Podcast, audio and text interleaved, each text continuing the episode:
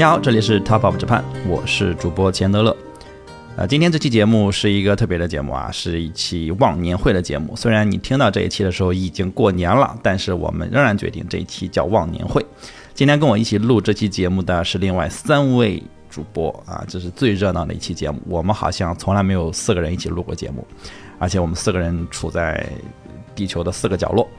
然后跟各位介绍一下，另外三位分别是妮子。瑞秋和 Jamie 三位跟大家打个招呼吧。Hello，大家好，我是妮子。Hello，大家好，我是瑞秋。Hello，我是 Jamie。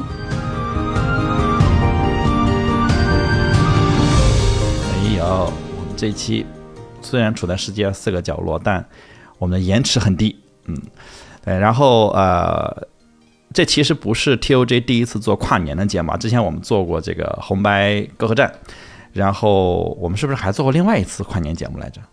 我们好像做过两次跨年节目了。总之，呃，但这是确实是我们第一次，呃，就真的说加入了一些回顾自省环节的，更像忘年会的一个节目。呃，这个节目的灵感最开始是因为，呃，前段时间我在日本跨年嘛，然后，呃，在年底的日本，尤其最后一两周的日本，就是。大街小巷，所有的餐厅，然后广就是电视机里面的广告，然后地铁里面的很多广告都在提忘年会。然后我其实一开始不知道忘年会什么意思，因为它其实就是汉字嘛。然后，哦，我不知道是什么意思，然后我也不知道是不是能直接这么理解。我刚开始一度以为是不是同学会的意思啊？忘年就是啊，就是是不是同学会的意思？然后后来我仔细查了一下，对对对对对，那个意思，我就想找这个儿时的玩伴什么。但是我后来看的太多，就是。我觉得不至于同学聚会到这个程度，就是要打这么多失落的同学。对呀，怎么会这么？就是这已经成感觉成为一个文化了，就是感觉好像每个人都要参与不止一场两场那种感觉。因为所有的餐厅他都说我这儿可以预定忘年会的座位啊，巴拉巴拉就是各种。对，然后所以我觉得我们先说一说什么是就是日本的这个所谓忘年会，到底什么是忘年会？请你再给我们讲讲。嗯，对，其实就是一个。让大家在年底能够聚在一起吃吃喝喝的这么一个 场景，嗯，然后我也没有正经参加过太多的忘年会啊，因为没有正经在日本好好做过社畜。那就这么说的话，可以理解为 就字面意思，忘年会就是一个在年底举行的宴会，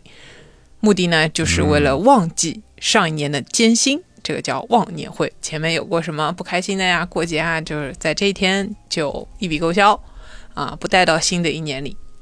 所以一般呢，这个就集中在新年到来之前举行，也就是，呃，大概最多开忘年会的时间是在十二月中旬左右吧。然后因为十二月下旬会变成，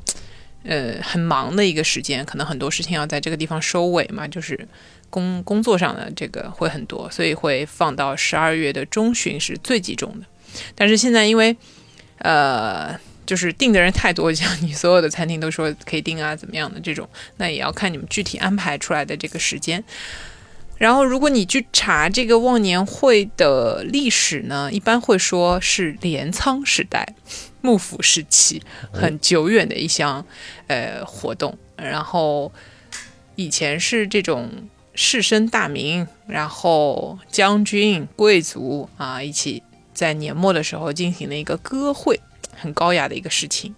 嗯，没有文化还做不了的，但是逐逐步逐步的就被世俗化嘛。嗯，然后因为他们也很喜欢去倒这个东西的啊源头。对，那忘年会这个词，就这三个字这么用呢，是夏目漱石。先，据说是他先写出来的，对，这个叫忘年会。那现在最多的忘年会应该就是公司开的，就是那个部门也好，对，就是年会。我们把这个“忘”字拿掉，就是我们年会的这个性质。所以，如果说公司有搞大的年会的，有搞这种部门的，对吧？或者几个部门合办都有。然后呢，接着呢，还有一些兴趣，嗯，团体吧。就比如说什么你们的公道俱乐部啊、茶道、花道啊那种啊，大家玩的好的或者兴趣爱好这种也会办。还有呢，就是学校也是呃经常会办这样的一个忘年会的，就是学生。要放假了，组织啊，然后在那个之前，可能大家会办一点这样的忘年会，反正就各种各样吧，借个由头，然后大家可以聚会一下。然后在忘年会上就已经目什么谜底写在谜面上，对吧？就是是这个要在年底举行忘记上一年艰辛的这个动作，所以说。比如说公司年会这种呢，也会专门安排环节，比如让大家去哎吐吐露一下心声，然后主打的一个气氛就是没大没小，就是他们叫做无理讲的这样一个状态，就是让你可以去啊，就是喝了酒啊或者怎么样的，有一些。就是可以自由表达的啊，今天没有那么压抑了啊，年会了这种可以放肆，对对对，但是不是真的可以放肆，你就看你们公司文化吧。那个边界感自我拿捏。嗯，然后呃，其实我们今天这个应该算新年会吧，就已经到了新年了。对，嗯，就是忘年会的作用不光是忘记过去嘛，肯定有展望未来的部分，所以新年会也是这个意思啊，就所以。前头了，你看到的那个餐厅，他们打广告说是打到什么时候啊？这都打到一月底，一月好多都说我可以到一月底之前都能订啊，什么什么的。对对对，那就有些来不及嘛，或者说你公司或者团体它的那个本身自己的一个节奏运营性质，所以说基本上呃，除了忘年会之后还有新年会，有些写的比较仔细，可能会把忘年会、新年会都写上这两个名字。我不知道你有没有看到，嗯，对，所以这个。其实没啥特别的，在国内有咱就叫年会嘛。好，所以这期节目是 TOJ 年会。年会要抽奖的，你有没有？结果是这样。抽奖，我们可以现现琢磨嘛，反正就咱们四个人，反正就是对吧？我们互相抽参加，四个人对，就抽吧。那说到我们今天这个忘年会要说些什么哈，我觉得可以先给大家做个目录，因为今天只有我们四个人，所以我们就是想跟大家。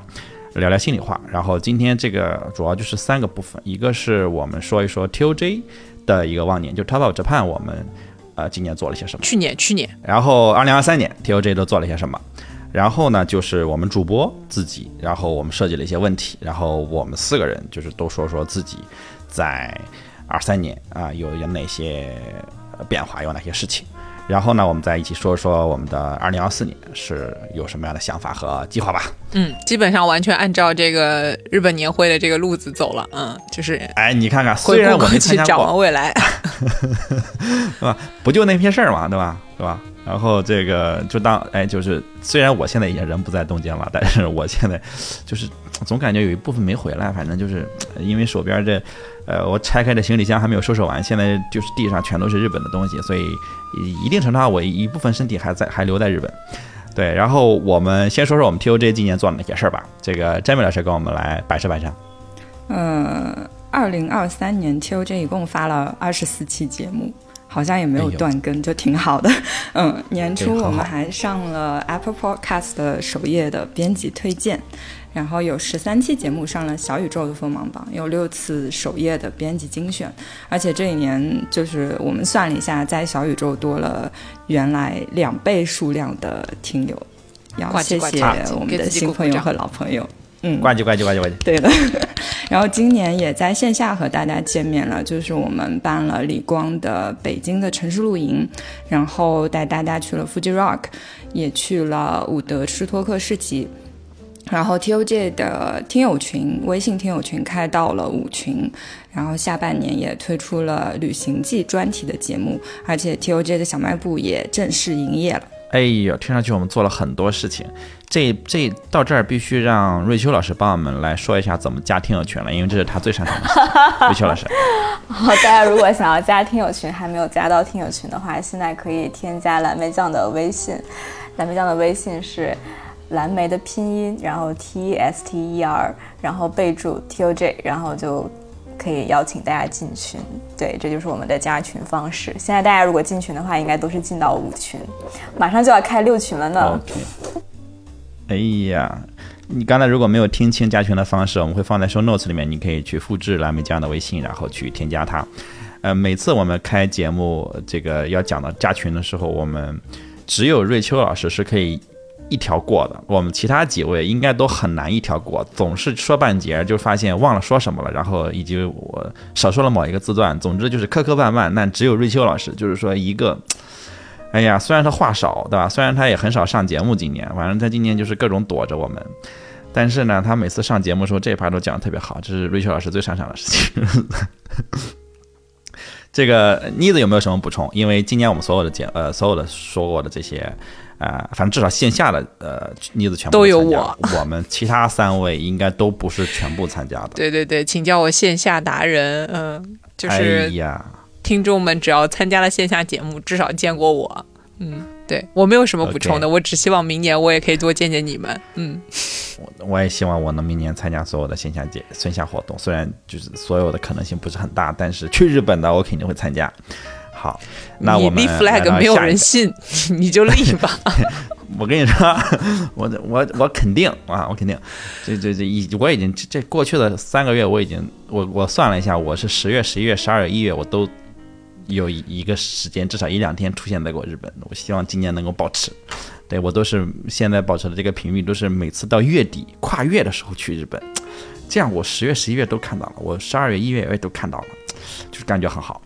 呃，话往回找啊，话往回找。然后我们来各自说一下今年最喜欢的一期节目吧，就是完全私心个人最喜欢的节目。啊，妮子先来。嗯，我喜欢我们旅行机聊和牛的那一期。因为呃是，对，也也也最近吧，对，也不能是说刚刚，嗯，因为好不容易就是当面可以见面一起录的节目，然后呢，并且呢，钱德勒在因为一直说烂梗，所以被评论区骂得很惨，就是，嗯，莫名的就更喜欢这期节目了呢，嗯。你针对我，我发现你就针对我，而且而且而且这个不止在评论区被骂的很惨，还蔓延到了小红书啊！是让我觉得，哎，我我们很火呀！而且而且那一期确实就是，嗯，我虽然就是私下里面烂梗很多的一个人，但是我很少在节目里面就是频繁的接烂梗。但那一期也可能是我们太久没有当面录节目，我总是就是因为那期主要是妮子在讲嘛。我总是打断他去说一些，就是说一些我的现挂，还都没在大纲里，都是些现挂，然后导致妮子的表达应该也不是很连贯，但是妮子还是撑着讲完了哈。然后那期我录的很开心，然后后面就是说 我还在我还在小红书拉黑了一些人，就是因为跟我说很难听的话，我就拉黑他。对，因为就是就是你可以提建议意见，但是你要是说这种就是呃很难听的话，那我肯定是不喜欢的。我拉黑了一些人，然后我是这好像是人生中第一次拉黑一些人。然后让我，但是让我很开心的是，嗯，很好哎，我们就是说有人就是这么讨论我们，这种感觉 就是很好。黑红也是红啊，对，是啊，而且他就是说，他就只是截图，我是偶然间被推荐看到的，我还不是自己搜，我也没这么这么自恋，呃，挺有意思的。那个呃，瑞秋老师，你说说你最喜欢哪期？我我还是比较喜欢那个花王那一期，花王好像是我们二三年的第一期，然后这一期是我准备的最多，就是素材看了最多的一期，因为因为这一期又看完了一本书，当然虽然这里面书的书的很多内容就是正式录制的时候是钱德勒在讲，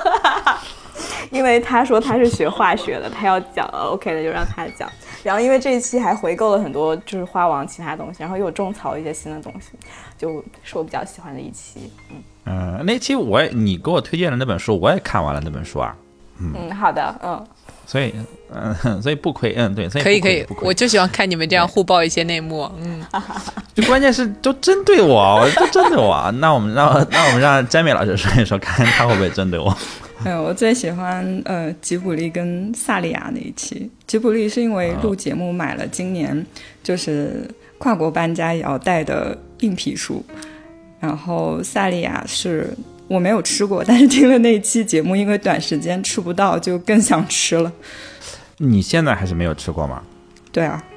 哦，哎，这次我在东京啊，我看那个。我还刻意找萨利亚，我发现不太好找，就是十七家是更容易看到的，但是萨利亚的那个招牌，因为它是就是呃，首先是英文的，然后它又不像十七家那样，好像太多的开在路边，好像它经常在一些帽里面能看到，然后我老看到那种很大的在帽的，就是那种高层建筑上的 logo。但是就是路边的我还真没有看到过，所以我还真是这次有刻意的去留心，反而在在在国内我感觉萨利亚的招牌呃好像还更容易看到一些。这个不知道是不是我孕妇效应啊，是不是我住那个地方，是不是只是因为吃板萨利亚不多啊？但是反正我这次想专门找，但是几次想吃的时候都没有吃上，还是只是在国内吃过。嗯，然后我说一下我自己最喜欢的，我也是最喜欢吉卜力那期节目，然后也跟詹美老师一样，就是那个那本书我也会带着，甚至有时候旅行的时候会带在身上，呃，而且那本书让我就是呃用铅笔画的乱七八糟，就是有有很多刚开始只是想说，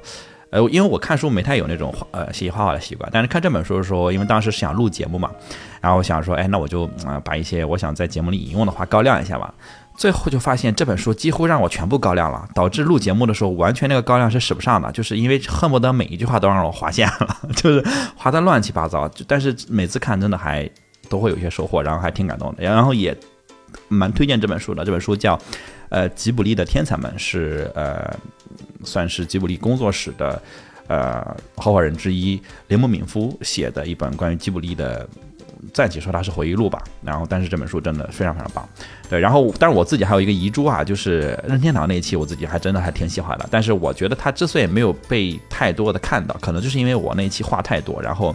几乎没有缝可以往里插，然后我想表达的东西太多，导致那那期节目特别满，我自己听的时候也会有些不舒服，但是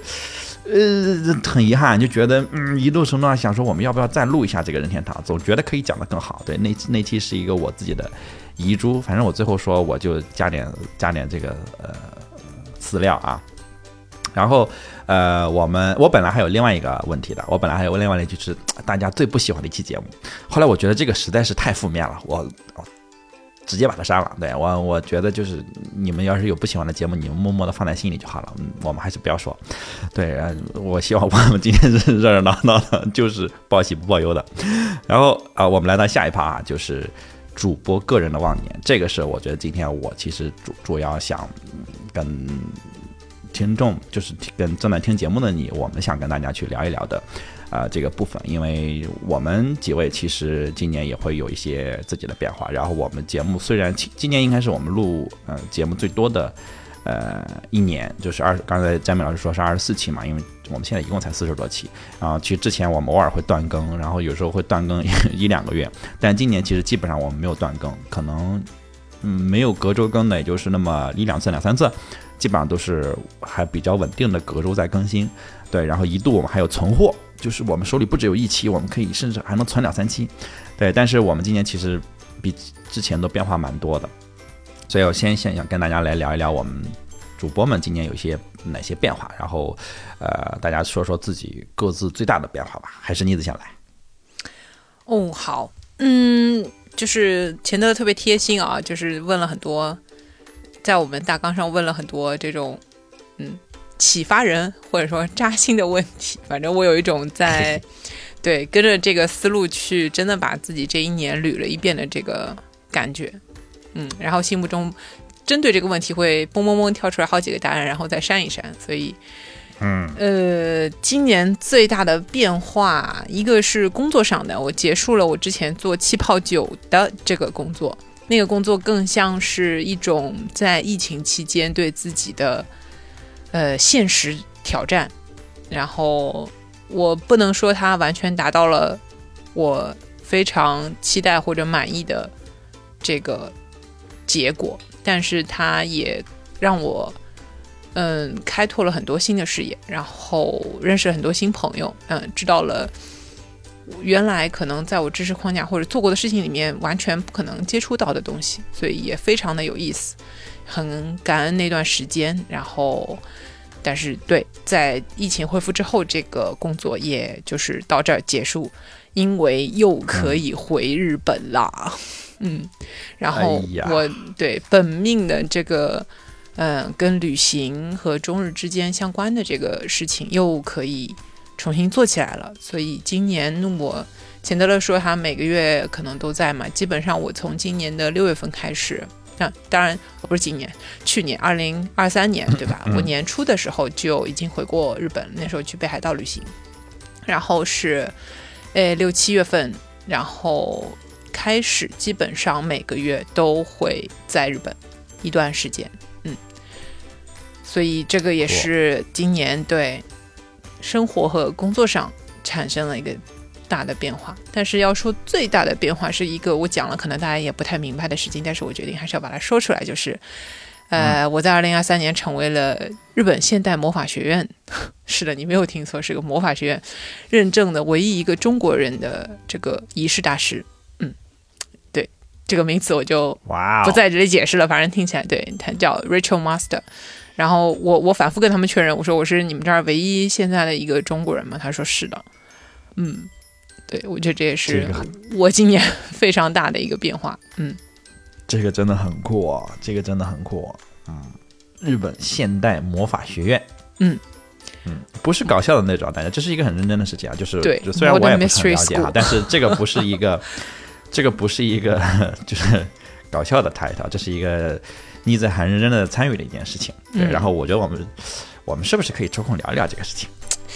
嗯，或者我们可以可以聊，如果大家有兴趣知道的话，可以聊，因为它真的还蛮蛮不不那么容易被所有人接受的，但是我觉得听听无妨。如果大家有兴趣的话，可以在评论区告诉我们。这个就是我觉得边界外的东西，就是有些东西你未必能完全的。首先你未必听过，然后你听过之后你也未必完全接受。但是我觉得知道一下认知之外的事情总是好事，因为在我看来这能让人变得更啊包容啊，这个是我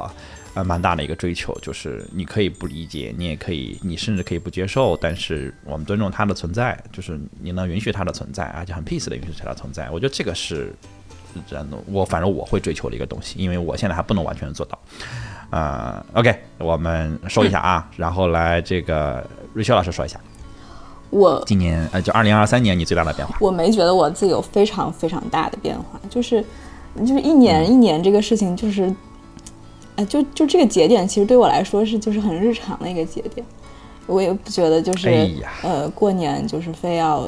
就是一个很特殊的那个，就就有点像那个，就是呃二十三点五十九秒，然后零点零零分，然后突然兴奋一下，然后零点零一分，然后又回来的那种感觉，就是因为时间是连续的嘛。然后我我是觉得没有没有非常非常巨大的变化，对。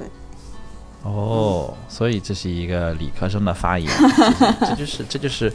这就是瑞秋老师在我这儿的定位，他就是一个这种非常理性的人，然后呃无聊，然后就是一点都不无聊，对无聊，那个就是，谢谢你，对，嗯，对，呃，对，我觉得你说这个有道理，我我但是我会觉得说，嗯，所谓所谓忘年，就是我们今天做这个事情，就是。我们刻意的切出一个时间点来，然后去回顾一下自己，呃，做过的哪些觉得有意思的事情，然后可能就像我我我我可能会更像妮子那样哈，就是说你自己最近的最大的变化，我会想哇列一下哇一二三四五，然后嗯啊太多了太多了不不能。这都不能算最大的变化，然后删掉其中三个，删掉两个，最后呃留两个自己在那纠结，这个最大还是那个最大的，然后最后留下一个。我但是我觉得这种其实有一定程度上是一种呃，你可以说自我反思，或者说对自己的一个嗯一个回顾吧。这种回顾总是会让人往内看，我我喜欢能给我往内看的这种呃机会啊，所以这个也是，因为我我列了很多问题，但这些问题也是我列了更多的问题之后我删的，所以妮子一下。感受到说这东西扎心，因为其实我是在可能二三十个问题里面筛出来了四五个，可是最接近想问大家就是向内看的这种这种方式。嗯，OK，好，又又说了好多闲话。呃，詹米老师，说说你二零二三年最大的变化呢？我应该就是换了个地方生活吧，而且是语言不通的地方，就算是很很特别的体验。嗯，然后年末的时候开始。重新的规律的运动，开始成为我爸以前觉得有需要的时候才就是会运动，就一周可能也就一两次、两三次，然后有时有时候会有比较长时间的断档，然后然后这段时间是嗯一整个月，马上快两个月，就是每天都有半差不多半小时在运动，嗯，酷，这个是很这是很酷的，这个是很积极的正向的事情，希望你能坚持下去。或者说，希望你能让它成为你的日常吧，因为有些时候运动好像一旦变成坚持也很难坚持，但是把它变成日常的话，反而可能会更容易，呃，就是规律的进行下去，对，就比较日常的一个状态。嗯，瑞秋老师，你听人家对吧？就是总结出来了。你说你自己吧。到我说了啊，怎么挑起矛盾啊？还，嗯，对对对，就是你们都针对我，我觉得应该互相针对一下。呃，我今年我今年也是我生活方式发生了蛮大的变化，也是呃，就是换了一个地方生活，然后在年终的时候进行了一个长途大搬家，呃，结束了我自己的一个算是十年的呃计划吧，因为我当时。在北京生活的时候，就给自己定下了一个十年的倒计时，就是我是按照十年是一季这么来去盘算的。在那会儿是呃一一一年、一二年的时候盘算，说我我我希望我的人生是每十年是一季。然后现在我改变了这个看法，我觉得十年作为一季的话有点太长了。呃，就是你想想，能拍十年的电视剧，到后面也很容易烂尾。所以我现在把我的人生的一季缩短到了三到五年。我希望三到五年就会进入一个全新的一个状态。所以对我来讲是今年人生进入了一个新的阶段。然后最大的变化就是我有在下半年让旅行成为我生活的一部分。这个是我之前一直希望嗯达成，但呃种种原因达不成的。但现在我让它成为我的生活的一部分啊。然后目前还没有做的特别。平衡吧，嗯，但是我觉得我在一种更自由的状态里面啊，当然也会经常的焦虑，因为你在旅行的时候，很多处理事情的时候，你的效率不会那么高，或者说你的时间不会那么好把控，但终究我让它成功的进入了我的生活，所以才能做到说刚才说的每一个月都能出现在日本一下啊，然后我也出现在过其他很多的地方，这个我们到后面聊旅行的时候我们再聊啊。总之，我觉得我最大变化是变得更自由了啊，这个是我所追求的，然后。很艰难的把它实现了，但是终究实现了吧？我很难再去回到就是这个更不自由的状态了。对，然后我们进入到下一个问题，这个问题就更扎心了，就是二零二三年最遗憾的事情。嗯，对，扎心之最啊，这个问题是，嗯，对我来讲，这个事儿可能我觉得也不只是我一个人经历了。嗯，那就对。如果所有就是听到这个，然后也有类似的经历的人，都表示遗憾。然后，嗯，我特别理解大家。然后，我们都不应该承受这些。嗯，那就是，嗯，我八十五岁的奶奶，然后在年初感染了。二零二三年年初感染了新冠之后，呃，没有能完全的康复，然后从本身还可以就是呃行走啊什么都可以生活自理，然后变成只可以长期卧床，并且到现在已经卧床了一年了，然后就是这个事情是让我感到非常遗憾的。我觉得，嗯，就是本来可以不是这样的，嗯嗯。哎呀，这种这种事情，拍拍你，哎呀，但这种事情确实，我觉得像妮子说的，我这不是我们应该遇到的事情。对，然后我们也就无能为力嘛。嗯，是的，对，就是他就这种无力感会，嗯嗯，这这个我没有，哎呀，真的很难讲，就是确实是很遗憾的事情。然后，呃，希望。就是虽然奶奶卧床，但是希望她能在接下来的人生中，能更多的被你们陪伴。我觉得，或者说，情绪上能更好一些啊。对他本人，我觉得是就是还情绪非常非常稳定，这也是很不容易的一个事情。然后呃，不说这个的话啊，我我嗯，就是也反思，嗯。真的是在这一年当中去反思什么事情会让一个人遗憾。嗯，我目前得出来的结论就是，就是你如果因为恐惧而有一些事情没有做，这个可能是会造成遗憾的。然后除了这些外力不可控、无能为力的事情以外，就是我自己能掌控的事情里的遗憾，就是我本可以做，但我没有做。然后，因为而且不是因为我选择不做，而是我觉得，嗯，害怕，我觉得那么做会产生不好的后果，然后没有做的事情才会遗憾。如果你都选择做了，然后哪怕结果是不好的，它也不会变成一个遗憾。嗯，啊，这个最后这一点我特别同意，最后这一点我特别同意，也也是我自己的一个反思。嗯，那我们让瑞秋老师也说一下。我觉得我我没有什么遗憾，就是我我比较认同的是，就是我对我没有控制、没有办法控制的事情，我是不会觉得说它是一个很遗憾，或者说我要去后悔，或者是怎么样。然后对我能做的事情，我觉得。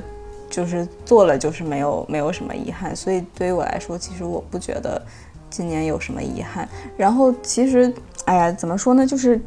就生命这个课题，就是我觉得它它是一个就是就是必须经历的一个一个事情，然后呃也是没有办法控制的一个事情。想要扎瑞秋的心，我跟你说，你得用那种很长的钢针，然后上面得涂上就是说四五层毒液。哇，你还得找准的地方往里扎才行。这个他的他他的这个回答，我就是完全在我的这个预期之内。我们听我们听听詹米老师怎么说。我也没有什么遗憾，就是我觉得没有到遗憾那么严重吧。就是有的问题是短期能解决的，有的不太能。但是感觉只要就是一直往前移动，就觉得没有那么沉重，所以就觉得没什么值得一提的遗憾。很好，那说说我吧，我我今年的主旋律是感恩啦。我我我我其实找了很多，试图去找一些遗憾的事情，然后我最后找到了一个，这个确实是一个遗憾，因为嗯，对吧？就是是是先说是啥呢？就是我 Fuji Rock 没有去成。哎呀，这个事情在我这儿确实是一个遗憾。就是首先对于我个人来讲啊，我先不说说这个我立了 flag 没有去啪啪打脸这件事情。首先，对于我个人来讲，就是我特别想在上半年，或者说在夏天去一趟日本。今年，然后年初大家也知道，我们在去年春节的时候，就是啊，应该是二三月份，我们就在策划这个事情嘛。然后我们录了一期节目说，然后当时其实机票啊、签证啊都很不明朗，就是各种远没有像现在这样方便啊。但是我们都克服了，反正我自己克服了，然后解决了，然后用了很荒谬的方式办了这个签证，买了机票。啊，觉得就是终于把它搞定了，但其实他后来又跟我，呃，我自己权衡下来更重要的事情冲突了，导致我不得不放弃 Fuji Rock 这个行程，所以确确实还是蛮遗憾的，啊，蛮遗憾的。然后，但是他嗯，没有遗憾到说人生遗憾的那个程度，但是啊，对我自己来讲蛮遗憾的。对，这是我遗憾的事情，就是，呃，这个这个可以在评论区骂我，没有什么的，就是立了 flag，然后就是不能。不能实现，但是我今年其实也有一个变化，就是一个很不要脸的变化，就是，呃，我我我意识到我没有必要为我自己说出去的话啊，就是付出那种啊人生级别的啊责任啊，就我可以说的话不算数啊，这件事情是我真的是在今年下半年有一天突然意识到的一种，也是以一种非常荒谬的方式意识到的。就是我觉得人活着主要要对自己负责啊，所有其他的事情都是远远在这个事情之后的。然后我说出去的我我说出去的话，当然比我自己要轻得多得多。所以我意识到我不必为我说出去的话付出那种惨痛的代价之后，我很多事情都释然了。然后我很多之前认为是我人生遗憾的事情啊，我都其实释然了。这个是我就算是最近一个变化，也也是一种非常方荒谬的方式意识到这种。意识到这件事情，对这个是就是插进来说说这么一一半句。当然，我觉得可能很多人不认可，但是我也没有想要去寻求认可。呃，但是确实解决了我很多自己的困扰。就你接受自己有一个不靠谱，就是别人可能觉得我不靠谱的人设，别人怎么觉得你，你接受了这个结果就行了。对不对？我不关心了，我我是发现我真的不关心，而且我不关心到说我其实我自己说的时候，我自己也不关心。呃，就一般人吧，这种时候不都是应该觉得说，我对我自己说出去的话，下次得要再想一想。你怎么是倒过来的？没有，我就是我，因为我就是这样，我这是我正要说的，就是我觉得所有的表达都是基于当下的你的一个判断，呃，这个判断没有问题。然后你表达出去，你也不用说过于的谨慎到说，哇，我是不是得字斟句酌？我觉得不用，因为。呃，我反正我现在的的这个回路是，我觉得你你认为你当下该表达你就表达，然后未来他认为你你发现他这个表达是错误的，或者说是执行不下去的，或者说你愿意反悔，那就反悔，呃，就是你可以反悔的，你可以为你说出去的话就不负责。我觉得这个是我现在对我自己的一个解放。嗯，一定程度上，这个也让我在很多时候更更自由了。就是我只为我自己负责，就是我说的话不是我自己，嗯，那只是过去的某一个我的某一种某一种感受而已，但它不是当下的我，所以我不必对。但是这样说下去好像是很不负责任的人哈，但是我也没有想要成为很负责任的人，也我我也不需要别人的认可。呃，就这个是我一直的、一直以来的那个什么，我不需要别人给我的认可去定义我自己。但总之，我会呃有这样的想法，这个让我觉得还挺惊人的，因为我之前可不是这样想的。我之前觉得我说出去的话是一定要做到了，或者是一定要什么的。但是好像在最近，嗯，把自己这个边界又打破了一些，嗯。对对对，觉得自己变成了一个更边界可能更那个，但是可能因此会被认为是不靠谱的人，但我也不关心。对，就是嗯，只对自己做的事情负责就好了。对，但对对自己做的话，我觉得完全可以再往后放。对，好，我就说到这儿，稍微有点稍微有点荡了，稍微有点荡，我们还是往前拉，往往起拉一拉。啊，说一下我们今年就是二零二三年最想感谢的人或者事。嗯，人或者是都好。我我不要先开始了，我觉得你们都很好。我哎，我也是，我认真的回答问题。嗯，对对，我决定让瑞秋先开始，因为他刚才回答的所有的问题都想让我就是嗯掐他。瑞秋老师，你先说吧。我我觉得我我周围的人，不管是就是家人也好，朋友也好，还是呃同事，就包括你们，就是我觉得大家还是比较包容我，因为我知道我这个人还是比较难搞。哦，你知道？我我我当然知道，你知道是吧？我是一个有自知之明的人，谢谢。然后就包括哦，你知道？对，得了，你再说就不感谢了。啊，你说。对，就是就比如说啊，像。因为我们除了播客，还有公众号啊，还有这种其他一些事情，就比如说我经常拖更啊，然后詹米老师就是还有秦德乐，就是属于是比较 比较的包容我，然后包括呃，就因为有我这边有一些是直接对用户的一些事情，就比如像蓝莓酱，就是就哎怎么怎么说呢，就是。暴露我拿蓝莓酱其中一个号这个这个事实，就是有时候处理一些事情可能会有一些不太及时的情况，但是大家好像都比较包容我，就感谢大家。对，嗯哼，很好，这个是非常认真的感谢，不是在那个什么。是是是，我知道我知道啊，你你说完了？说完了，说完了。OK，呃，因为瑞秋老师其实呃，虽然他在 TOG 里面。啊，是一个主播，但他其实更多的时间花在蓝莓评测这个事情上面。然后，呃，瑞秋也是蓝莓评测的，就是保险、金融和养老的内容的负责人。所有的你看到的关于保险的内容、养老内容啊，都是出自瑞秋老师之手。目前都全部是百分之百出自他的手，就是他是我们啊团队里面最懂保险和最懂养老的这个人。对，不是人设，是人啊。对，然后。呃，所以他会花很多的时间在那个事情上面，然后因为保险、养老这都是很严肃、很严肃、很严肃的，然后也是很难搞的内容。他的学习成本非常非常的高，然后而且要不停的学习，因为政策啊各种信息不停的变嘛，所以他花很多时间在那个事情上面。然后我们能知道他的压力啊，能感受到他的压力，对，但他确实是一个像我刚才上一轮说的，他是对于说明天明天写完这件事情啊，呃不放在心上。他说明天写完，我大概率要跟他延迟到大后天，倒也没有拖那么久了，就是就是不要彼此那个什么好吧，就是论拖稿。啊，还着吧？你俩谁也别说谁好，了，吵起来了，吵起来了，还着吧？啊，还着吧？啊，我都不敢吱声，我也不是什么好人，我我我不着吧？我不着吧？啊，对我我对，说到脱稿这件事情，好像也就只有詹米老师能这个说到说都做到，让我们让我们来，让我们让我们请詹米老师来说说，他今年最感谢的人或者是我，我感谢我自己又苟了一年。为什么我已经猜到是这个结果？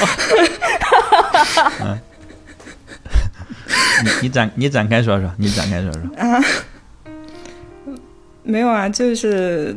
也没有什么要特别感谢，就是朋友和家人是常规的嘛。嗯，常规的啊，听上去不是很负责任。你接着说啊。对对，呃，但是就是。可能今年比较多的把重心从就是生活上的重心放到自己身上，然后嗯，更多考虑自己的感受，我觉得对我来说是蛮好的，嗯，所以得感谢自己。我必须得说啊，就是妮子，我本来想让你先说，我再说的，但是这个我得先说了，因为因为这个我我也是这么写的，就是我甚至都能给你们截图，就是我也写的是我感谢我自己，我因为我是一个很自私的人，就是我首先这个事情，我甚至连詹米老师说的这个常规的感谢朋友家人点没有，我跳过，就是其实还好，没有那么感谢。我那是听了瑞秋老师加上的。OK OK，对我我。对对对，我我我我会我更直接一点，我没有没有感谢我我对家人和不是一类人，你们不进一家门呢。对，今年没有什么感谢。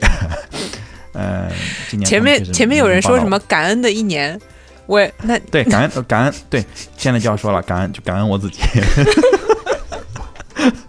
对，因为因为今年做了很多很艰难的决定嘛，就是。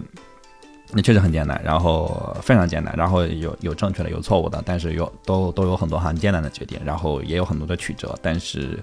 呃，很好，现在已经到二就二四年，就是二三年做了很多这种很艰难的决定，但是很，毕竟我现在人已经在二四年了，说明二三年已经过去，已经翻篇了，然后那些艰难的决定，就是二零二三年做一整年做的艰难决定，超过我过去十年做的艰难决定之后。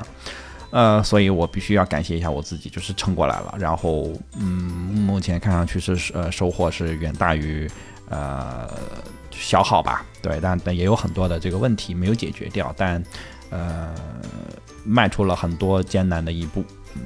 对，所以这个确实是我自己对我自己，嗯，虽然每年都会感谢我自己，但是去年真的是二零二三年真的是非常感谢我自己，呃，撑过来了。对，这个是我想说的，所以我就顺着说了，不然显得我像现写的似的。那这个妮子，你来给我们说个尾这个问题。嗯，先是常规的感谢，就是呃，这一年或者这三年嘛，都很谢谢我先生的支持陪伴，大家也见过他在我们节目当中啊，亚坤老师。对，我不确定他是不是会听啊。Anyways，就是很感谢他，就是给了我很多不同的角度，以及很多很多的支持。然后呢，不恭维的讲，呃，最想感谢的是我们 TOJ 的听友，就是嗯，前面三位主播啊，你你也听到，大家其实会有呃蓝莓评测，还有很多其他的自己的事业吧或者事儿，嗯，然后呢，我是一个。闲散人员，就是，呃，羡慕。对，嗯，如果不是就是要录咱们 TOJ 的节目啊，就是可能更闲散一些，就是更没有秩序一些。所以是我们 TOJ 还有听友的督促啊，给了我这种秩序以及动力，去把就是基本上应该我是录的最多的主播吧。嗯。嗯，是的，几乎你参与的节目是最多的。对，几乎每一期，然后也是因为看到，嗯，咱们听友对于日本、日本的文化也好、品牌也好等等的这些内容的喜爱，因为今年大家也知道的，就是日本的这个情况，嗯，就不展开说了，就是这种各种各样的信息纷飞嘛。虽然说是开放了，但是其实很很微妙，很。就跟之前很不一样的一年，所以就是，对，要不是咱们听友，嗯，对于这个内容或者说大家对于品质的这种追求和对内容的这种价值的认同，让我看到说，OK，在这个这种浮躁也好，这种信息很乱的这个时代里面，真实的好人们还是存在的，就是懂什么东西是好东西，能够。就是坚持自己的追求的人还是存在的，这样的一个让我觉得非常宝贵的事情。然后就这点星星点点的光可以指引我继续把这个事情做下去，所以我是很感谢。嗯，哎呀，说真好，说真好，说真好，这个确实更凸显了我是一个非常自私的人。这个，呃，我刚才很认同妮子说的，就是，嗯，大家对价值是有追求的，就是。你在听这期节目的，呃，能听到这儿，我觉得肯定是对我们所认可的东西，或者说对我觉得你自己认可的东西是有一定的呃追求和不妥协和执念的吧。我觉得这个本身不管你追求的是什么，我觉得你一直在有追求这件事情，这是值得让人呃尊敬的。啊，而我们呃其实几位啊，虽然我们的兴趣爱好也各不相同啊，就是呃，但是我们其实一直对内容、对好的内容、对好的这个呃商品、好的文化，我们都是一直有嗯很大的呃尊敬、尊重，然后认可，所以我们也希望为这个事情就是继续做我们能做的事情，添砖加瓦。然后呃，就包括刚才詹米提到我们年年底去做旅行记啊，这些其实也是我们希望拓宽 TOJ 的一个边界。因为之前大部分的节目，大家看到是我们基于一个日本的品牌去讲日本的文化，但现在日本已经开放了嘛，然后呃，大家会逐渐的，虽然现在还是有点微妙，然后你我反正我跨年的时候在日本看到的，呃，街上看到的中国人还是少，而且我发现，嗯，原来很多地方中国人很多的地方变少了，然后呃，我好像基本上只能在药妆店再碰到中国人。数据上说，就是日本的呃旅游已经恢复到二零一九年至少九成了。十二月份的，嗯，然后其中呃，就是中国人，就是大陆过去的人数的数量，嗯，只有疫情前的三分之一不到。哦，那这个跟我的体感是比较接近的，嗯，确实少。然后，嗯，原来是因为人整个就是大陆人很多很多很多，然后所以你基本上在任何的角落都能碰到他们吧。现在在呃街上你听到呃中文，呃，可能是。新加坡人可能是马来西亚人，可能是这个嗯，或者港港澳台的这个同胞，呃，因为口音能听出来的嘛。然后这个大陆的这个原来你能听到各地方言啊，四川方言、东北方言，就是东北话，你能听到很多。这次我基本上好像就听到了一次东北话，非常差的味重的东北话。其次基本上就没有听到过了，所以这个是蛮微妙。但但但我相信，反正。呃，T O J 的听友们应该是这三分之一里面的人，就是大家喜欢日本文化，然后对吧？肯定会是，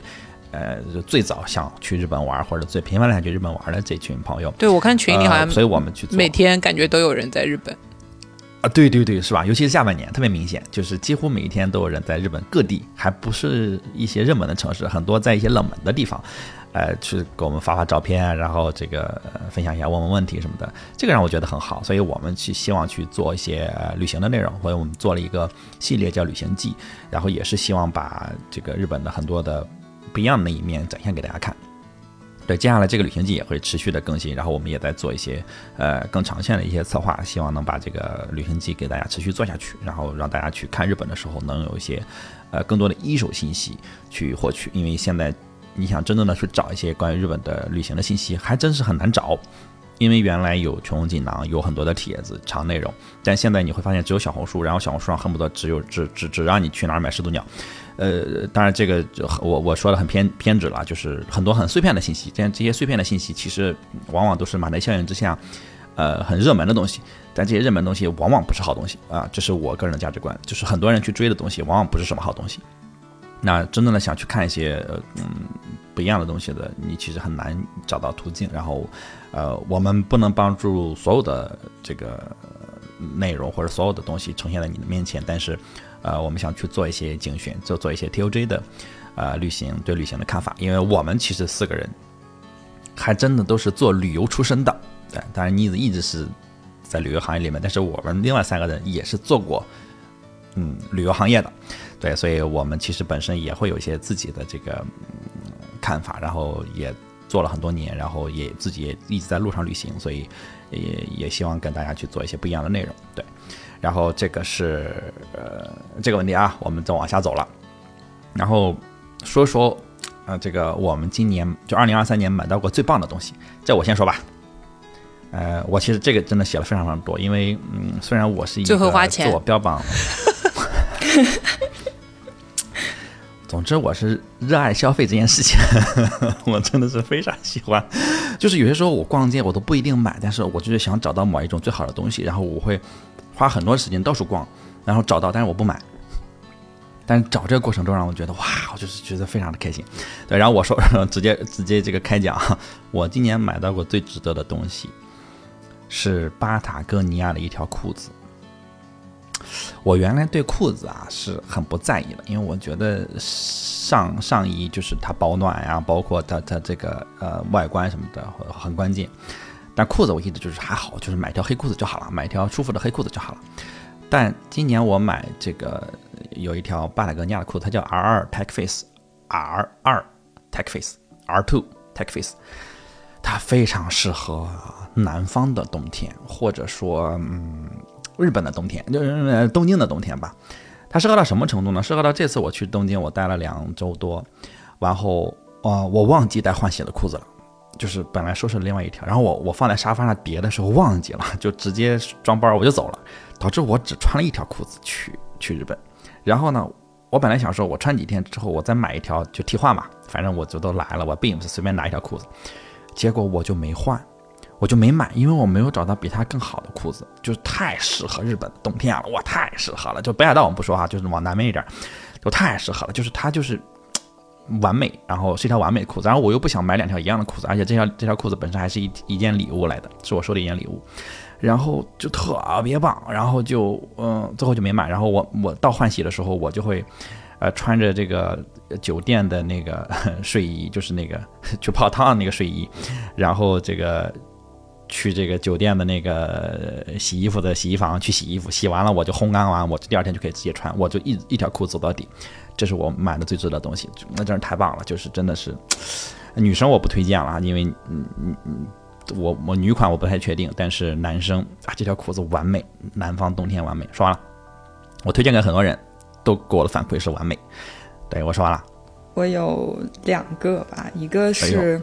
今年那个呃 Candlelight Concert 的圣诞四重奏的演出票。嗯，我觉得是花的很值的一笔钱。就是我买的时候，因为只剩下圣诞口水歌的场次了，但是整个氛围真的很好。但只有一个小时，然后大家都很放松，甚至有人在《Last Christmas》那首曲目就是哼了出来。因为就是我也憋得很辛苦，但是那个声音真的太突兀了。嗯嗯，然后全程是那个中提琴手。在报幕的，就是大他大概两三首曲子之间会报幕，然后不是那种一板一眼的，就是他会直接说这首是呃我墨西哥的圣诞歌，然后怕就是在场有人不知道，还会哼一小段。然后我买的是 A 区最前排的票，嗯，才七百九十九，八百比索，然后合人民币大概三百三十块钱。然后听完我就定了。东京的场次，就大家如果感兴趣的话，可以在一个叫 Fever，它有官网还有 App，就是可以去订票，很方便，嗯，也很值。Cool。嗯，然后还有另外一个就是呃，就是花的一笔钱，就是我的西语的入门课，花了五百美金吧，就是超级幸运，就交了小班课的钱，但是我们那一期只有我。一个学生就等于花小班课的钱上了私教课，然后然后就基础很扎实，因为就我的老师是我第一个西语老师，就我在学语言这件事情上本来一直都是蛮功利的，就是上学的时候为了考试论文毕业，然后虽然那样学也还能学得不错了，但是就是我整体感觉他没有像就是像学校里面这种。灌输的，或者是按照课本一板一眼在教我，就是我真的感觉他在跟我分享这个语言体系下他的生活。嗯，就是我印象很深，就是有一次，我我们有一个单元在教形容词，就是一些颜色、然后外貌、性格特征之类词。然后那天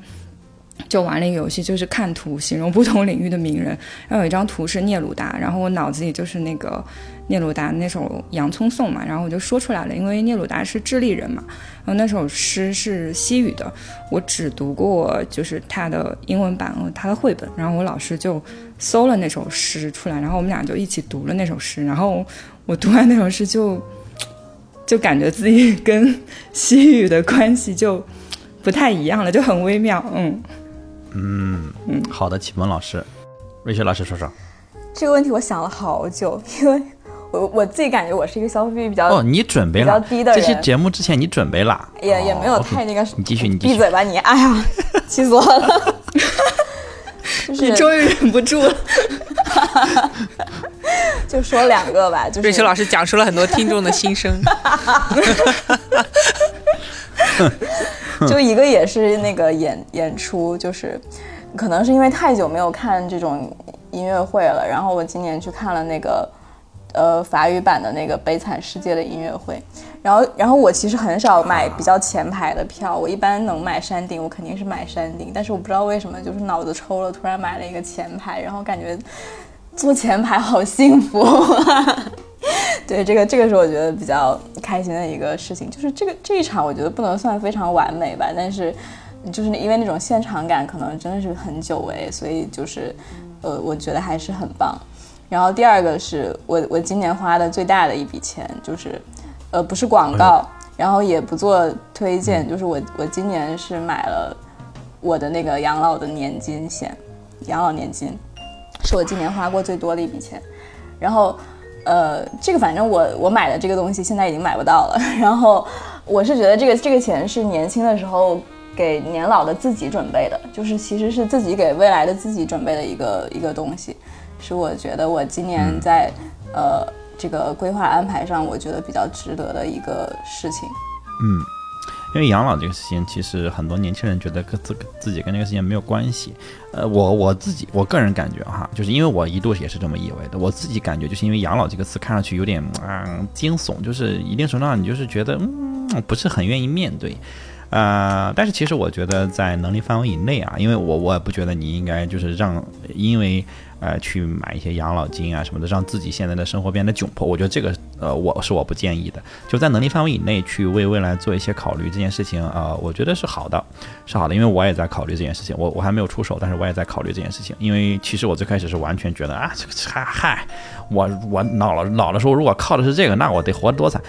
但实际上，我逐渐也在改变我的一些看法。然后，如果你也对养老这件事情，嗯，就是我或者你完全没有了解，或者说你有兴趣，你想知道一下是怎么情况，呃，你也可以到蓝评测去看这个瑞秋老师写过的很多关于养老的内容。你直接在蓝评测公众号回复“养老”，应该这些内容都能收到，是吧？瑞秋老师，我们都设置了关键词，对不对？是的，是的。啊，好的，你就回复“养老”，你都能收到这些。然后，确实不推荐产品嘛，因为呃呃，保险或者养老这件事情跟每个人的关系太大了。啊，但是里面会讲到一些产品，然后会会会拆解一下它为什么是这么设置的，或者说它都有什么优势和缺陷。然后逐渐的之后，你看过几篇，其实你大概就知道，首先自己适不适合买，然后自己适合选某一种方向。然后你也可以直接去跟瑞雪老师去聊一聊，他也会可能给到你一些呃针对你的建议吧。这些都是都是都是免费的，因为我们也希望说，呃，这个事情是很很严肃的一个事情，也希望真的能用内容帮到你。对，然后。轮到妮子了，嗯，你来说说今年买到最棒的东西。呃，跟我们两位主播的很像哎，我是那个 CoPlay 的演唱会的门票。我觉得像演出这一类的事情，都是一个买了一般不太会后悔的，就是嗯，一种无法复制的体验。只要是你时间和金钱能力范围内的，然后又是你喜欢的内容，啊，不是跟风。我觉得它都是值得去干的事情，嗯，然后那次我我不是一直在群里也说嘛，我说我抽到了十二张票，然后后来真的搞了一帮人去日本，对，然后反正各种原因吧，这个嗯，其实过程是很累的，但是最后整个的体验真的太棒了，嗯，哪怕我是在山顶，那那会儿我们重合时间在。在日本，然后因为 coplay 演唱会，导致那段时间东京的房都很难订，正好又赶上一个大周末吧。我的妈呀！就是那几天，我同样住在同一个房间，但是房价涨了五倍，然后我又不想离开东京，我就咬牙住了一个五倍的两晚嘛。最后两晚是五倍还是六倍？反正就是非常夸张的一个一个一个价格。感谢 Co Play。感谢感谢，反正对你买了票就不会觉得那个亏了，嗯，否则哎，你只是买 买单它带来的副产品。然后呃，买的东西的话，其实我们家大部分东西都是亚坤老师做消费决策的，嗯，他是一个我觉得比较会精挑细选的，然后呃，对，就是。但是这个是这个东西是我觉得我今年买的非常值的，就是也是我强烈要求的，就是他一直跟我讨论说我们家那个大电视应该买什么呢？嗯，索尼的这个 OLED 屏幕的电视，就是呃，哇，OLED，OLED 是差不多到顶了，嗯，对我很。很庆幸，或者说就觉得非常棒的，就是我最后选了 OLED 而不是另一个，我也不知道是什么，就是这个仿生，嗯，就只是 LED 的嘛，对。然后这个呃这个仿生呢，就虽说好像说它什么寿命啊各种有什么一些弊端，但是它真的这个真正的黑让我感觉哇太爽了，所以今年好多的时光也是哦，然后它配上了那个苹果盒子。然后就哇，好开心，让我的居家时光又对更更惬意了一些。嗯嗯，对，这个是就是你如果在意家庭影音，你避不开的索尼大连视、Apple TV 和群晖啊，三件套是你避不开的。一旦你进了这个坑，你就会想，我之前在看什么？真的，我有朋友到我家来说，原来电视可以这么清楚啊！就嗯。然后少不了的是，